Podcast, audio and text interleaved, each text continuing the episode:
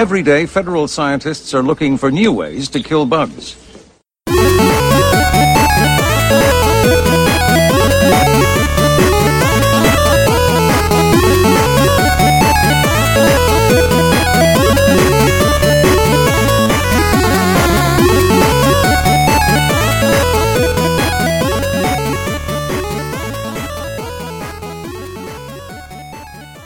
Hallo und herzlich willkommen zur Folge 3 unseres Podcasts All Features Welcome, in dem wir euch von den wunderbaren Abenteuern und Erfahrungen berichten, die wir durch das Betreiben unserer eigenen IT-Infrastruktur gemacht haben.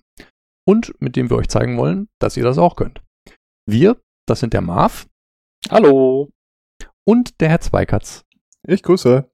Und ich, der Cebü. Hallo. Heute ist Subitmorn, der 45. Tag der Konfusion im Jahre 3186 unserer Dame der Zwietracht. Herr Zweikatz, zur letzten Sendung gab es Rückfragen und Rückmeldungen, oder? Das ist so schön. Ähm, ja, wir, wir, wurden erwähnt, äh, unter anderem einmal äh, von dem Jörn Schaar in Jörn Schaars feiner Podcast, äh, wo er gesagt hat, äh, er erwartet hier einen hohen Nerd-Faktor. Ich wollte das eigentlich so ein bisschen entkräften, aber ja, discordianische Grüße zurück. äh, und der Martin Rützler im Sendegarten hat uns äh, ein oder andere Mal erwähnt. Nochmal schönen Dank an dieser Stelle. Ja, und äh, aber wir hatten auch auf der Webseite Fragen, glaube ich. Ähm, das stimmt, da gab es äh, ein paar Rückfragen zur letzten Sendung. Äh, die drehten sich hauptsächlich um Kapitelmarken. Ja, kommt. Und ähm, ich hatte ja erwähnt, dass ich da so ein Zwei-Faktor-Authentification-Token für um die 10 Euro äh, bekommen habe. Und da war die Frage, was das denn für ein Modell ist. Ich äh, freue mich mitteilen zu können, dass es das Modell leider äh, nicht mehr gibt. Äh, wer mag, kann sich da die Sendungsnotizen angucken. Da steht einmal das Modell, aber das ist aktuell einfach nicht mehr im Vertrieb. Wir sind also nicht am Puls der Zeit. Ich bin bevorratet, von daher alles Ob es fürs Gerät spricht, weiß man auch nicht. Bitte? Okay. Ja gut, äh, dann kann es losgehen mit dem Thema heute. Marv, äh, was ist denn genau unser Thema und wer von uns beiden passt auf, dass der Herr Zweikatz nicht allzu weit davon abschweift? ich glaube, das ist unsere beider Aufgabe, habe ich gehört aus anderen äh, Erfahrungen mit. Äh, ja, äh, unser Thema heute ist ja, wie hat das alles mit unseren eigenen Servern angefangen und ähm, wofür braucht man überhaupt so ein Ding? Hast du auch Antworten? Antworten sind mannigfaltig, möchte ich mal sagen. Also der erste eigene Server ist schon bei mir ein paar Jahre her, aber ich würde gerne erstmal anfangen, warum sollte man sich überhaupt mit einem Server auseinandersetzen oder wofür braucht man sowas? Das, was mir als erstes bei sowas einfällt, ist natürlich, äh, ich habe heute ganz, ganz oft sowas wie ja, Daten, die ich von verschiedenen Geräten erreichen möchte. Also sei es von meinem Laptop, sei es von meinem Handy, sei es äh, die Fotos, die ich gerne irgendwo speichern möchte. Da gibt's kommerzielle Lösungen, klar, keine Frage, aber es gibt da natürlich auch Lösungen, die man selber hosten könnte, zum Beispiel Nextcloud oder ein äh, Spieleserver, wenn man äh, an Minecraft oder im Open Source Bereich an Bomber Clone oder sonstige Sachen denkt. Herr Zweikatz fällt Ihnen noch was ein? Spontan. Also ich weiß nicht, äh, ob es euch auch schon mal so gegangen ist, aber was ich sagen kann, äh, wenn man mal angefangen hat, sich damit zu beschäftigen, dann äh, dauert das nicht mehr allzu lange, bis äh, Leute darauf aufmerksam werden. Und zum Beispiel, wenn ihr in einem Verein seid äh, und ihr habt eine eher gammelige Infrastruktur zur Kommunikation mit anderen Leuten, hilft, dass man einen eigenen Server beisteuern kann. Und äh, ein ums andere Mal habe ich auch tatsächlich Jobangebote bekommen, nur weil ich äh, sage, ich kann, ich kenne mich damit aus, ich habe sowas schon mal gemacht, kann da Tipps für geben. Das ist äh, Multi-Level äh, optimal, ja, äh, und ich komme ja mit dem, ähm, mit dem Hintergrund dahin, dass ich das einfach gemacht habe, mal um zu lernen, wie es funktioniert, weil ich es interessant fand. Und da ist so ein erster eigener kleiner Server auch eine super Sache, um einfach rumzuspielen. Ganz egal warum jetzt, ob man sich vielleicht auch eine, äh, eine Home-Streaming-Geschichte aufsetzt oder sowas.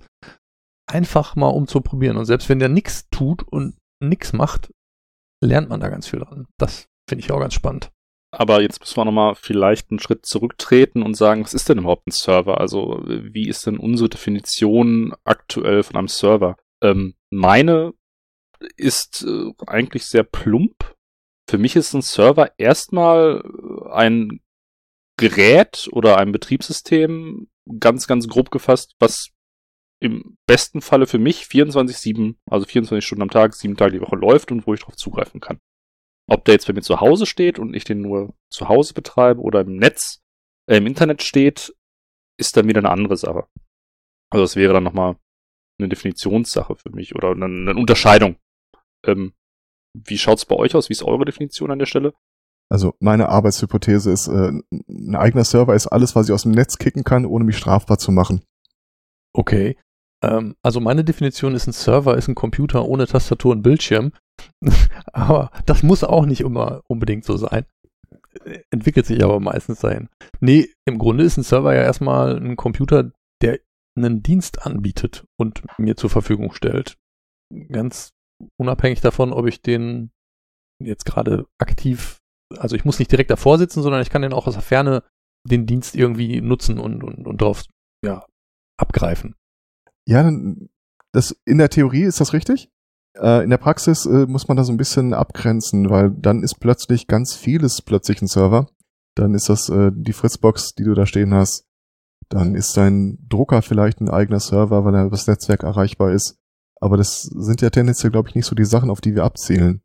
Schon, dann so, schon so Sachen, wo man dann auch wirklich äh, selbst Hand an die Bits und Bytes legen könnte, wenn man wollte. Das kann man ja auch bei der Fritzbox, aber ich äh, stimme zu, das ist dann komplizierter und er steigt noch tiefer ein. Ja. Nein, da wo wir hinwollen, ist, glaube ich, so die Einstiegshürde. Also die günstigste Variante ist natürlich, äh, wenn man noch einen alten Rechner da irgendwo rumstehen hat, man kauft sich einen neuen oder man hat da noch einen ganz alten von vor fünf Jahren rumstehen. Auch damit kann man anfangen, zu Hause sich mit dem Thema Server auseinanderzusetzen, indem man einfach sich einen Linux, also eine Distribution seiner Wahl nimmt, ähm, als Anfang äh, bietet sich natürlich äh, Ubuntu oder ein Debian äh, auch an, äh, eine Abspaltung davon, ähm, weil es dazu einfach sehr, sehr viel Doku und ähm, ja, Hilfestellungen, How-Tos im Netz gibt, wo man alles eigentlich so findet. Und damit kann man zu Hause, ohne wirklich große Gefahren zu haben, schon anfangen, sich mit dem Thema auseinanderzusetzen. Also man wird wahrscheinlich nicht drum herum kommen, äh, wenn man bis jetzt wirklich nur einen Computer so kennt, äh, ich schalte ihn ein und dann habe ich eine Maus und dann klicke ich auf ein Icon. Theoretisch wäre sowas bei einem eigenen Server wahrscheinlich auch möglich, aber äh, diese ganze grafische Benutzeroberfläche ist in vielen Fällen einfach nur unnötige Ressourcenverschwendung, weil de facto ja nie einer wirklich vor diesem Rechner sitzt und einfach nur den Dienst nutzt, den der anbietet. Aber ist gar nicht so schlimm, wie es klingt. Nein, das ist also wie bei allen Sachen, ähm, Anfang, Anfang ist das Ziel. Äh, wer nicht anfängt, kann auch nicht besser werden oder äh, Erfahrungen damit sammeln. Ja. Und ähm, ja, verschiedene Einstiegshürden oder Sorgen, die mir jetzt spontan einfallen könnten, sind noch, äh, ist teuer, ist äh, alles kompliziert, äh, ich werde eh sofort gehackt und meine Erfahrung prinzipiell ja, prinzipiell nein. ähm, teuer ist halt immer eine Definitionssache. Kleine, äh, sag ich mal, virtuelle Server, also virtuelle Server sind Aufteilung eines physischen Rechners in viele, viele kleine äh, Einheiten, die man dann auch schon für sehr, sehr günstiges Geld, ich glaube, das günstigste, was ich mal gesehen habe, war irgendwas um die zwei Euro im Monat, äh, sich zulegen kann und dann hat man schon seinen ersten eigenen Server, der im Internet steht. Oder halt man äh, nimmt einen Raspberry Pi. Was so ein Minicomputer im Checkkartenformat quasi ist. Genau, es ist sehr beliebt im Heimautomationsbereich, äh, im Media-Bereich, sage ich mal, als, als ähm, ja, Streaming-Server für den äh, heimischen Fernseher. Und auch damit kann man schon sehr, sehr viel auch äh, im Heimnetzwerk anfangen.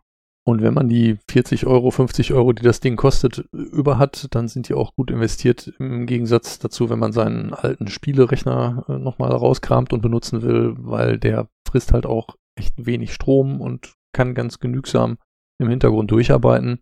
Und man findet wahnsinnig viele Informationen und Tutorials und Wege, wie Leute da was mitgemacht haben und kann sich da auch super dran langhangeln, ohne erstmal wirklich selber viel wissen zu müssen. Und wenn man Panik kriegt, zieht man einfach schnell den Stecker raus und fertig ist, fängt wieder neu an.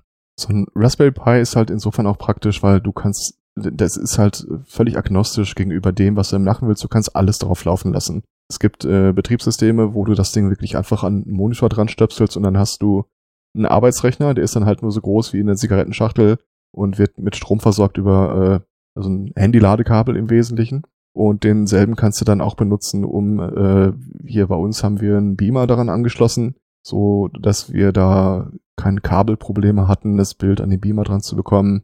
Der geht für dich ins Netz, der guckt für dich äh, auf den Medienserver, lädt äh, den ganzen Kram runter. Man kann da äh, Spiele-Server drauf betreiben. Minecraft-Server sind relativ beliebt. Der große Vorteil noch von dem Ding, ähm, das ganze Betriebssystem läuft nicht auf einer Festplatte, die halt äh, immer noch Kostenfaktor ist, sondern das Ganze läuft auf einer SD-Karte. Also sprich das Ding, was auf dem Handy in vielen Handys drin ist, äh, wir sprechen da auch wieder von zwei bis fünf Euro pro SD-Karte. Theoretisch kann man sich da drei SD-Karten bereit machen äh, und je nachdem, was man gerade testen möchte, kann man die SD-Karte wechseln, das, den Raspberry Pi neu booten und man hat einen komplett neuen Rechner quasi und einen komplett anderen Rechner vor sich. Ist halt auch nochmal ein Charme. Du kannst da wortwörtlich alles dran stecken. Also Genau. du kannst einen USB-Stick nehmen, die SD-Karte, du kannst eine irgendeine Festplatte, die einfach nur im Schrank rumliegt oder im alten Rechner äh, im Kabel anschließen. Diese M2 SATA äh, äh, diesen Raspberry Pi, das ist äh, halt so, so ein Open Source Hardware Ding. Das heißt, du kriegst auch Open Source Add-ons dafür, die du draufschrauben kannst, um wirklich ganz regulär Festplatten anzuschließen. Äh, es hat Ausgänge ohne Ende. Das Ding ist einfach super, wenn man ein bisschen einfach für den Anfang rum experimentieren will. Packen wir einen Link in die Shownotes, damit wir da ein bisschen Geld mit verdienen können. Absolut. Okay, nein. Was ist denn jetzt aber mit dem gehackt werden? Ähm, Das fand ich drollig. Äh, als der Jörn Schaar uns bei sich im Podcast erwähnt hat, äh, sagt er auch sowas wie, ja, da, da wird es auch bestimmt äh, viel um den, Sich die Sicherheit eines Servers gehen und so weiter. Ähm, das ist hier ein Podcast, der originär so ein bisschen aus dem Chaos-Umfeld kommt, aber ähm, ich sag jetzt mal, äh, das ist nicht so, dass einfach nur, weil Leute aus dem CCC-Umfeld irgendeinen Server aufsetzen, der plötzlich äh, sicher ist. Also es kann uns im Grunde genauso passieren wie allen anderen auch, dass äh, uns eine Büchse aufgemacht wird. Im Wesentlichen sind das immer die beiden Sicherheitsfaktoren. Äh, ist die Software aktuell? Weil die meisten Rechner werden wohl aufgemacht, weil eine Sicherheitslücke bekannt geworden ist, aber in dem Augenblick, wo sie bekannt geworden ist, ist sie eigentlich schon bekannt geworden, weil es einen Fix dafür gibt, ein Update. Also regelmäßig einfach gucken, dass sich das Ding aktualisiert. Oder halt äh, ein schwaches Passwort genommen und äh, das hatten wir in der vorherigen Episode einmal kurz abgehandelt. Ansonsten, es ist ja auch kein Beinbruch. Wirklich, wenn dein Server mal aufgemacht wird, dann machst du im Zweifel Platz, setzt ihn neu auf oder kannst dich da beliebig tief reinsetzen, um die Leute wieder rauszukegeln. aber das ist ja auch ein Hintergrund, warum es Sinn macht, viele Dienste selber zu betreiben. Dadurch wird es einfach sehr dezentral und die Tröge sind nicht mehr so interessant. Also Ja. da wird sich jetzt kein Hacker mit einem super tollen Zero-Day-Exploit lange hinsetzen, um meinen Server aufzumachen, wo er dann meine Termine einsehen kann, ähm, von der die Hälfte sowieso die aus irgendeinem anderen öffentlichen Kalender sind. Das ist einfach nicht interessant, da so einen Aufwand drauf zu werfen. Da sind eher so allgemeine Angriffe, die man mit Updates ganz gut abwehren kann, unterwegs. Und ähm, ja, man, man ist nicht so sehr ein interessantes Ziel äh, wie Facebook oder so. Und es ist ja tatsächlich auch ein Trugschluss zu glauben, dass äh, wenn ich einen großen Anbieter, eine Firma nehme, eine etabliert ist, dass denen das nicht passiert. Oh ja. Das passiert andauernd. Das Einzige, was die halt im Zweifel rettet, ist äh, eine gute Backup-Strategie. Sollten wir auch mal als Thema übrigens aufsetzen. Backup, ja. Interessant. Ja, aber hatten wir in der letzten Folge auch nochmal kurz erwähnt mit äh, Herr Fabian Pound und E-Mails, wo ja auch die Leute aufgemacht, also die Firmen aufgemacht wurden und da ganz viel Datenreichtum rausgetragen wurde. Da passiert's halt groß genauso wie klein. So sieht's aus. Ich hätte aktuell ein schönes Beispiel, warum man einen eigenen Server betreiben sollte. Und zwar, ähm, wir haben jetzt äh, Juli 2020, äh, was äh, heißt, dass bei mir und mit Sicherheit auch bei anderen Leuten, da bin ich mir leidlich sicher, äh, das Finanzamt plötzlich von dir eine Steuererklärung haben will. Und äh, ich habe jetzt echte Probleme mit den äh, noch geltenden Kontaktsperremaßnahmen, einen Termin mit meinem Steuerberater zu bekommen. Aber wenn ich einen eigenen Server habe, über den ich Dateien äh, freigeben kann, kann ich dann auch einfach sagen, ich, ich habe einen sicheren Weg, wie ich Dateien von A nach B bekomme. Was ja noch kein absolut hundertprozentig gelöstes Problem im Internet ist. Also wie gebe ich jemandem Dateien, ohne mir die Sorgen machen zu müssen, dass da auf dem Weg noch ganz andere Leute mit drauf gucken und sich Kopien machen. USB-Stick per Einschreiben. Ja, und äh, dann kriege ich die Rückmeldung, ja, äh, wo sind, aber da fehlen noch die Kontoauszüge von äh, Konto XY. Ach, Leider ist Ihr Brief im Postverkehr verloren gegangen. wirklich. Ja, da ist so eine Nextcloud natürlich schon sehr praktisch dann, dass man das auf wieder auf eigene Hardware machen kann. Und da gibt's noch irgendwie so eine Sicherheitsebene, wenn man äh, sagt, ja gut, das ist meine eigene Nextcloud, aber wer weiß, wer kann mir denn sagen, ob die sicher ist? Da gibt's auch noch Möglichkeiten. Man kann zum Beispiel die Sachen, die man in die Nextcloud reinschiebt, schon vorab verschlüsseln und dann beim Steuerberater wieder entschlüsseln. Also nichts, was meinen Rechner in die Richtung verlässt, äh, ist irgendwo lesbar äh, für irgendwen da draußen greifbar. Oder einfach nochmal ein praktisches Beispiel. Ähm, man hat gerade Hochzeit, Kindergeburtstag, Geburtstag, irgendein Jubilar und ähm, möchte die Fotos dafür austauschen. Ist so eine eigene Nextcloud auch ein sehr, sehr schönes ähm, Tool, um einfach dann die Sachen sammeln zu können und diese Fotos der Familie bereitzustellen äh, und die nicht bei Google, Amazon oder sowas hosten zu müssen. Und was wir die Tage mal als Beispiel hatten, ähm, es gibt eine Lernumgebung, die auch unter anderem von der Fernuni Hagen benutzt wird. Äh, ist ein Riesenprogramm, aber man kann halt auch einfach kleinere äh, Funktionalitäten davon installieren, nennt sich Moodle mit äh, Doppel-O geschrieben. Und äh, wir haben das hier mal bei uns benutzt, um die Kinder äh, Vokabeln lernen zu lassen. Weil da gab es zwar kommerzielle äh, Anwendungen, aber äh, die sind kostenpflichtig. Oder äh, halt einfach nicht auf das zugeschnitten, was die Kinder gerade in der Schule durchgehen. Also wenn es da irgendwie heißt, äh, ihr müsst fürs nächste Woche irgendwie Seite 27 und 28 die Vokabeln können, ja, dann gibt man die halt einfach in di- dieser Software frei. Die werden abgefragt und ich sehe dann auch direkt, okay, ah, vor zwei Wochen, da hatte er noch mal ein paar Probleme mit äh, Vokabeln aus dem und dem Bereich. Die lasse ich da noch mal drin. Die werden mit abgefragt und irgendwie zwei, drei Mal, bis die auch sitzen. Oder ganz hinterhältig am Küchentisch abgefragt. Ja, das haben wir vorher gemacht. Äh, und tatsächlich, äh, wir sind dann so weit gegangen, dass die ähm, aus Dokumentationsgründen haben die so PMR-Funkgeräte in die Hand bekommen. Und dann äh, hat das eine Kind äh, immer ge- gefragt, okay, was heißt denn das und das? Und das andere Kind hat per Funk geantwortet. Äh, das Ganze haben wir mitgeschnitten und hinterher quasi als Beleg dafür gezeigt, okay, guck mal, sie haben gelernt. Allerdings haben sie natürlich auch sofort gelernt, dass sie bei dem Zeitpunkt keiner daran hindert, das Buch vor der Nase zu haben. Und als die Antworten dann plötzlich zu äh, gut wurden, haben wir das dann auch wieder in der Wurzel gestoppt. ja, Hacker. Aber ein bisschen stolz war ich. Ja, ja. Aber so, so, ganz ehrlich, so eine Moodle-Lernumgebung ist einfach super für alles, was du dir vorstellen kannst. Ob das irgendwie äh, Pflichtschulungen sind, ob du für irgendeine Prüfung lernst. Vielfach macht man sich ja dann so ein bisschen Aufwand damit, äh, dass du dir zum Beispiel äh, irgendwelche Lernkarten, so diese Karteikarten, die klassischen, äh, beschreibst oder bedruckst, nur für dich, damit du dann immer so lernen kannst. Ja, aber dann mach's doch einmal wirklich, äh, äh, gieß es in Software und von da an können andere Leute es halt auch benutzen. Ist einfach wieder nur ein Fall mehr, den man in seinem Köcher bereit hat, wenn man da einmal die Infrastruktur für gebaut hat. Und das heißt auch nur, dass du anderen Leuten dann erzählen kannst, dass sie das auch machen, weil du musst das ja nicht äh, dann plötzlich für andere administrieren. Also genau unser Ansatz. So sieht's aus.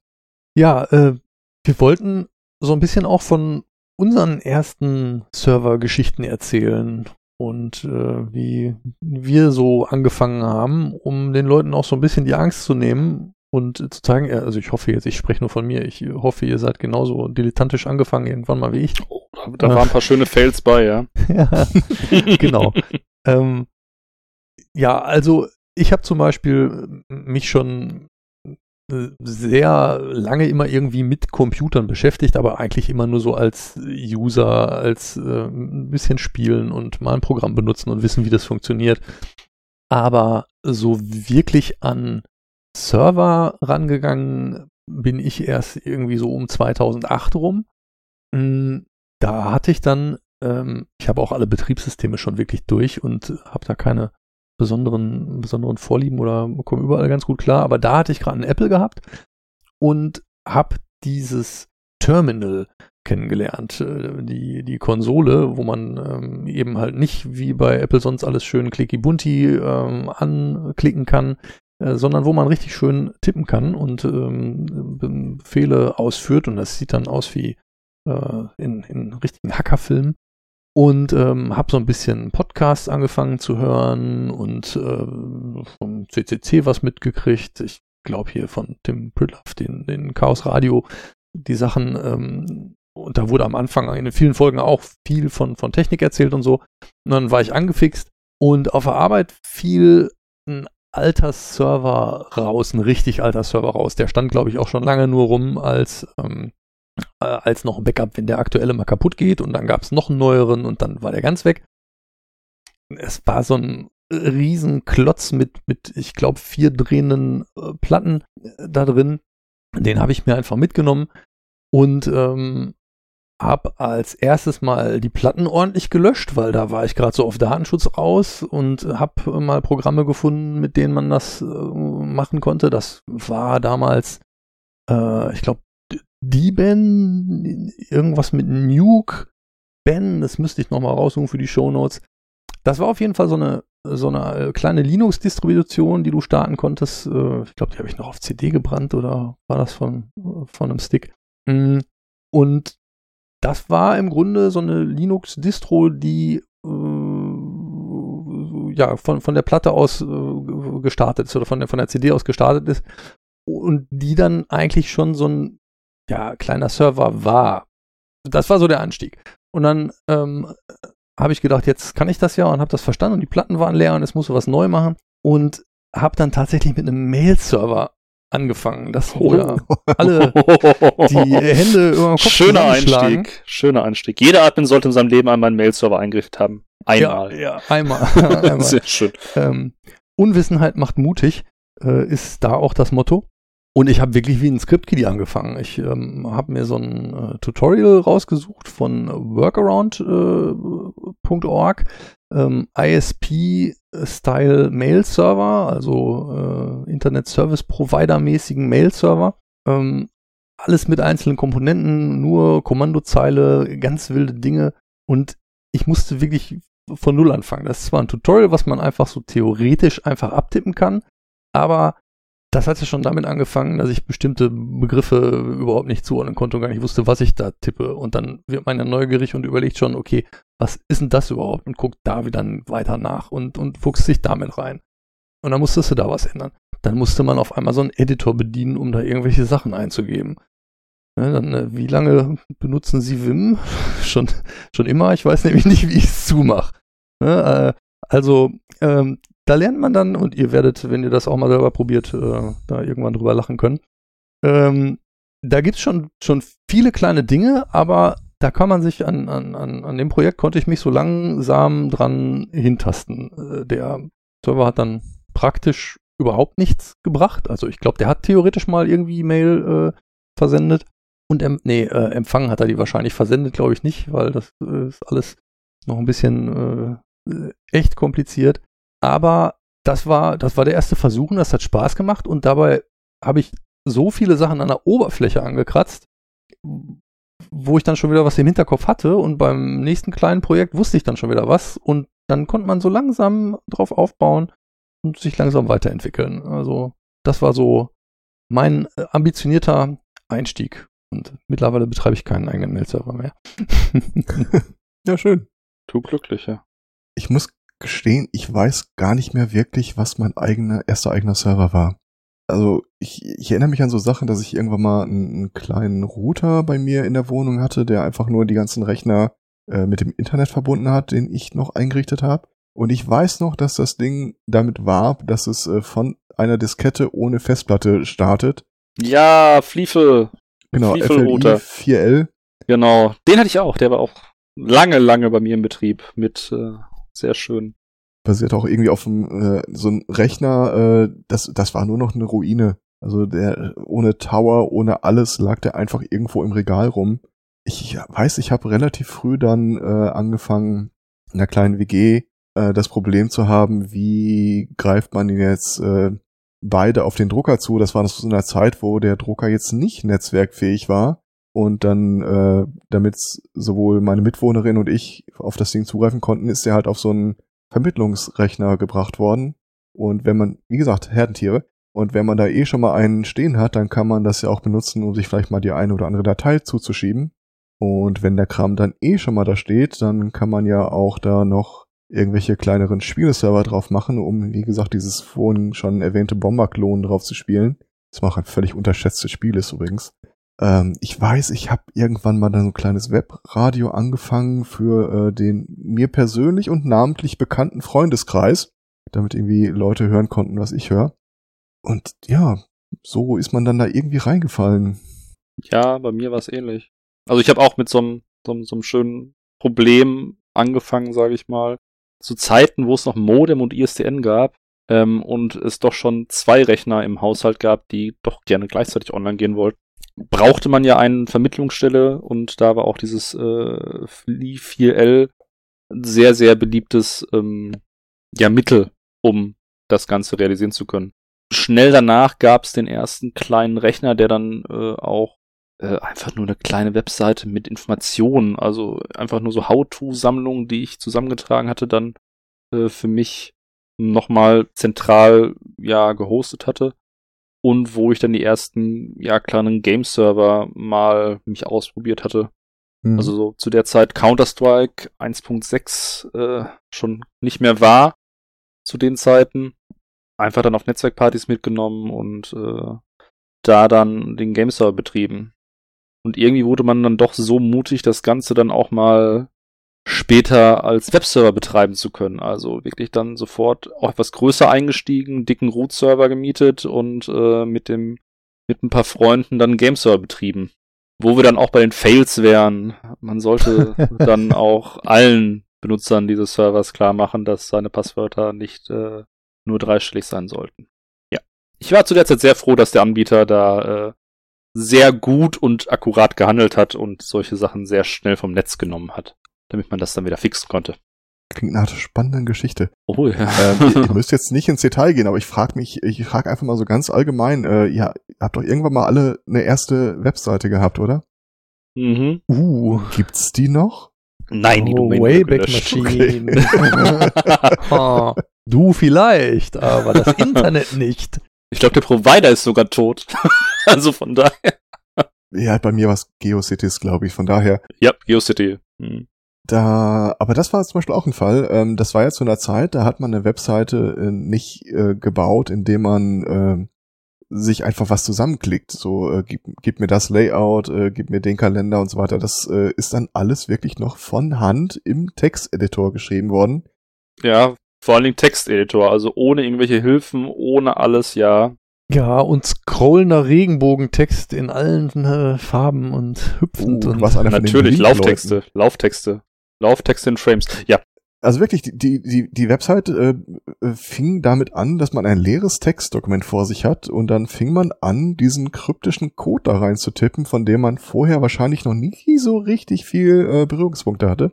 Und das war natürlich auch ne, so ein Fall, wo der eigene Server im Haushalt sehr viel Charme später erspart, weil dann kannst du den Kram nämlich erstmal zusammenklöppeln, bevor du es ins Netz haust. Ja, aber ich finde zum Beispiel auch, äh, habe ich jetzt gerade noch beim Kollegen, der ähm, jetzt einfach eine, eine, eine Webseite editiert äh, für, für so eine kleine Firma, hat er irgendwie Spaß dran.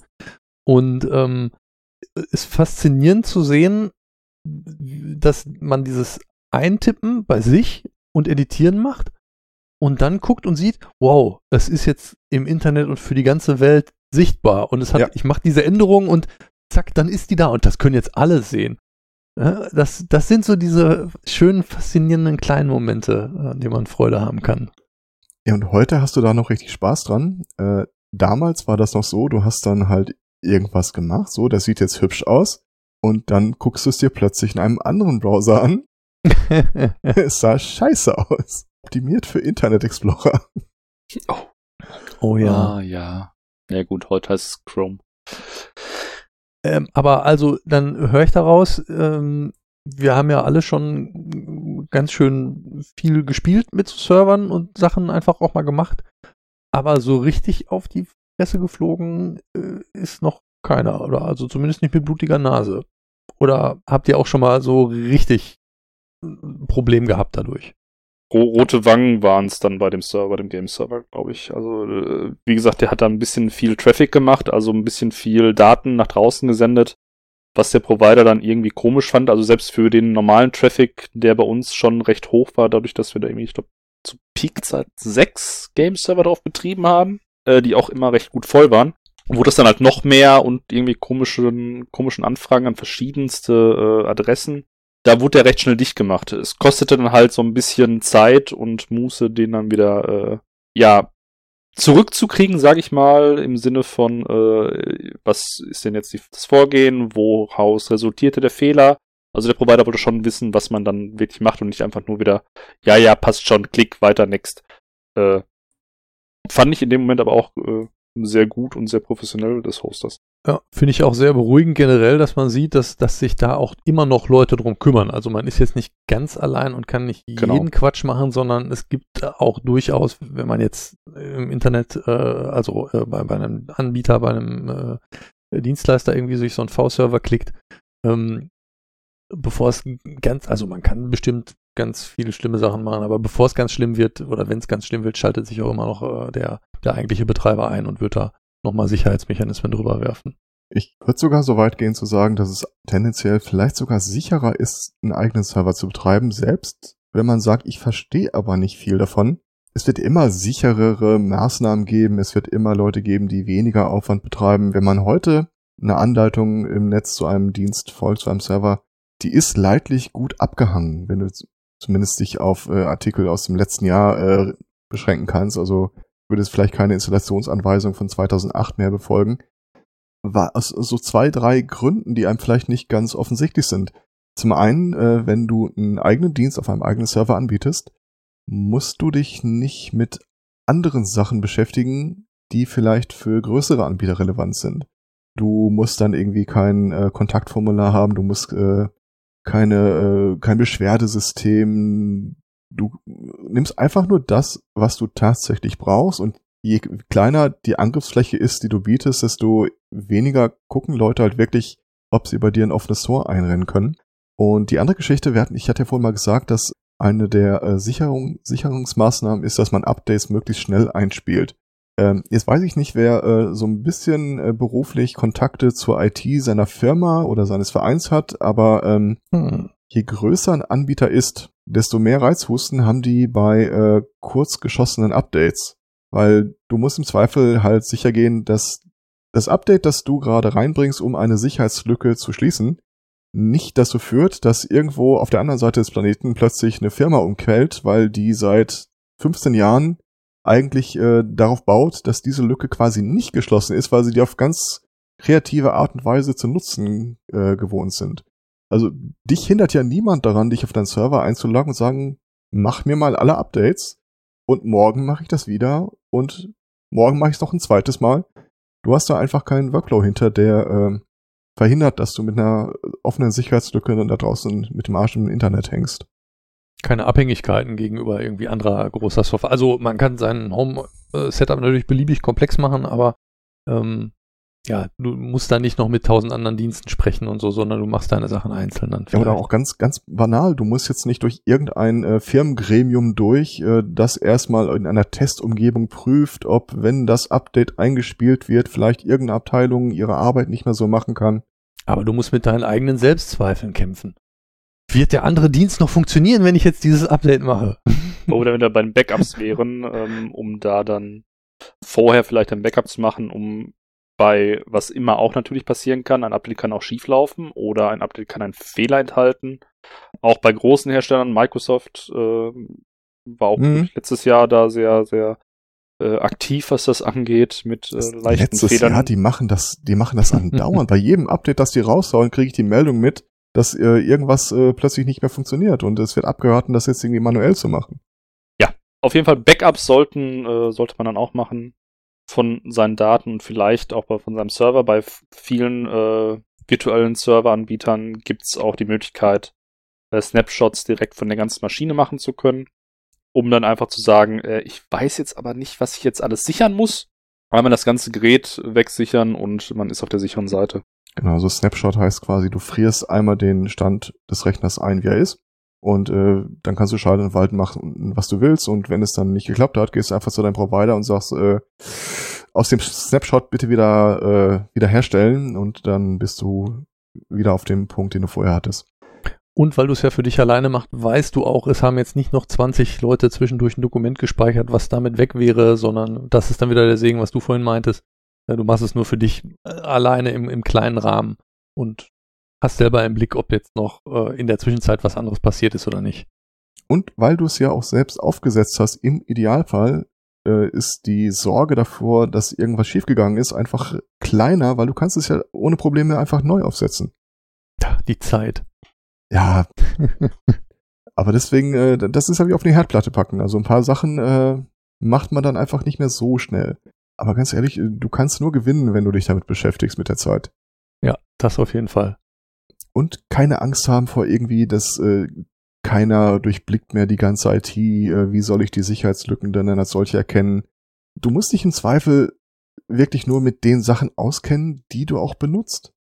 Und auch da wieder, wenn du nicht anfängst, damit rumzuspielen, ist es halt so, dann wirst du das nie äh, irgendwie ansatzweise verstehen. Auch da ist wieder der Ansatz, um die heutige Technik zu verstehen, musst du ja nicht das ganze Große verstehen. Der Anfang fängt im, also der Anfang ist klein. Kleinen Raspberry Pi zu Hause anfangen, einen kleinen V-Server im Internet anmieten, einen Root-Server, also eine ganze Kiste. Äh, Klein anfangen. Und da lernen, verstehen und durchblicken, wie die Technik funktioniert und damit kann man auch schon viele größere Sachen dann auch nochmal mit erschließen. Ja, und neugierig werden dabei. Genau, neugierig werden und dann immer weiter mehr lernen. Ja, äh, ich glaube, wir haben dieses Thema relativ umfassend abgeschritten. Oder fällt euch gerade noch was ein? Ja, man könnte jetzt halt nur noch anfangen, wirklich so die Anekdoten durchzugehen, äh, welcher Server ist denn super sinnvoll für welchen Dienst, aber ich glaube, das ist was, das wir dann auch auf zukünftige Episoden mehr so als Schwerpunkt äh, legen werden. Genau, wir halten dich jetzt hiermit vom Abschweifen ab und vertagen das auf ein andermal. Ja, dann glaube ich, das war's für heute. Ich sag allen, die uns zuhören, Dankeschön und bis zum nächsten Mal. Tschüss. Tschüss. Ciao.